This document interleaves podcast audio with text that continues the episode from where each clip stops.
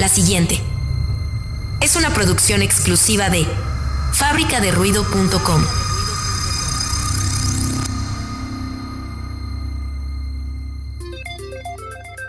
Y ahora con ustedes. Otro reconfortante capítulo con la psicóloga, Griselda Morales.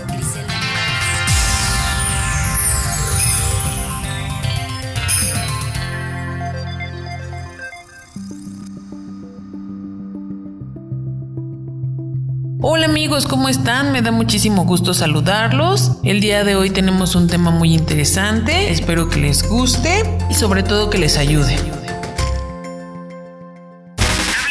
Hablemos de ansiedad. Anteriormente comentamos que en ocasiones nos denominamos con algún trastorno o nos adjudicamos a algún síntoma o conducta. Digo, soy depresivo, bipolar, ansioso, etc y a veces puedo estarlo nombrando erróneamente.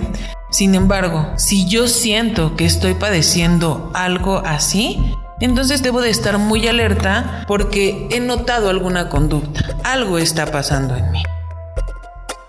Y es momento de acudir a terapia. La ansiedad puede manifestarse de las siguientes maneras en una mala memoria, falta de paciencia, dolor de cabeza, dolor de pecho, dificultad para respirar, ataques de pánico, corazón acelerado, insomnio y sobrepensar todo son algunos de los síntomas físicos, pero también puede manifestarse con las siguientes ideas.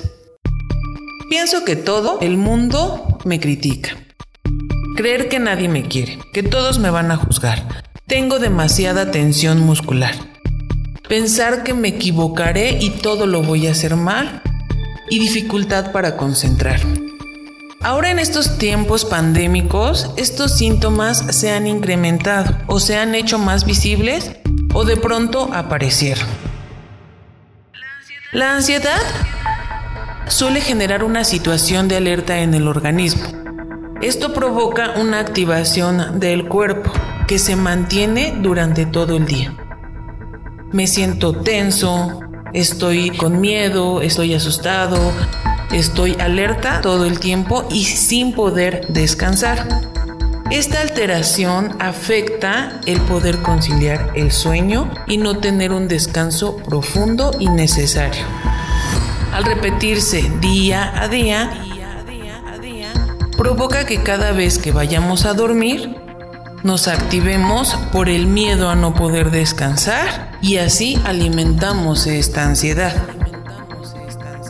La pandemia incrementó todos estos síntomas al modificar o alterar nuestros horarios. Cambió nuestras rutinas, eh, nos aisló de repente y todo se modificó. Dejamos de hacer deporte, ocio social, eh, se cancelaron viajes y aparte se nos sembró un miedo e incertidumbre de estar frente a algo que no conocemos. Y estamos bombardeados a diario con noticias de fallecimientos, de personas enfermas, de esto, del otro, de no saber qué pasa. Esto, junto con el aislamiento, favorece enormemente la aparición de cuadros de ansiedad. Estos motivos han generado que las personas busquen apoyo psicológico lo cual también alguna vez comentamos debería de ser una constante en nuestras vidas y una necesidad básica. Espero les sea de ayuda que logren identificar algunas características de la ansiedad para así poder acercarse y pedir ayuda. Recuerda que no tienes que atravesar ningún proceso solo. Gracias, nos escuchamos la siguiente semana.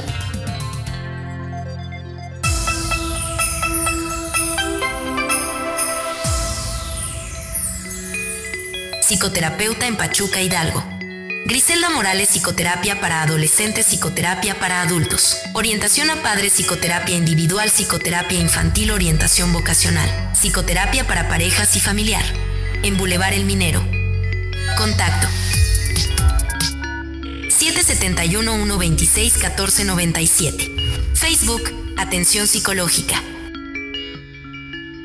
Psicoterapeuta en Pachuca Hidalgo.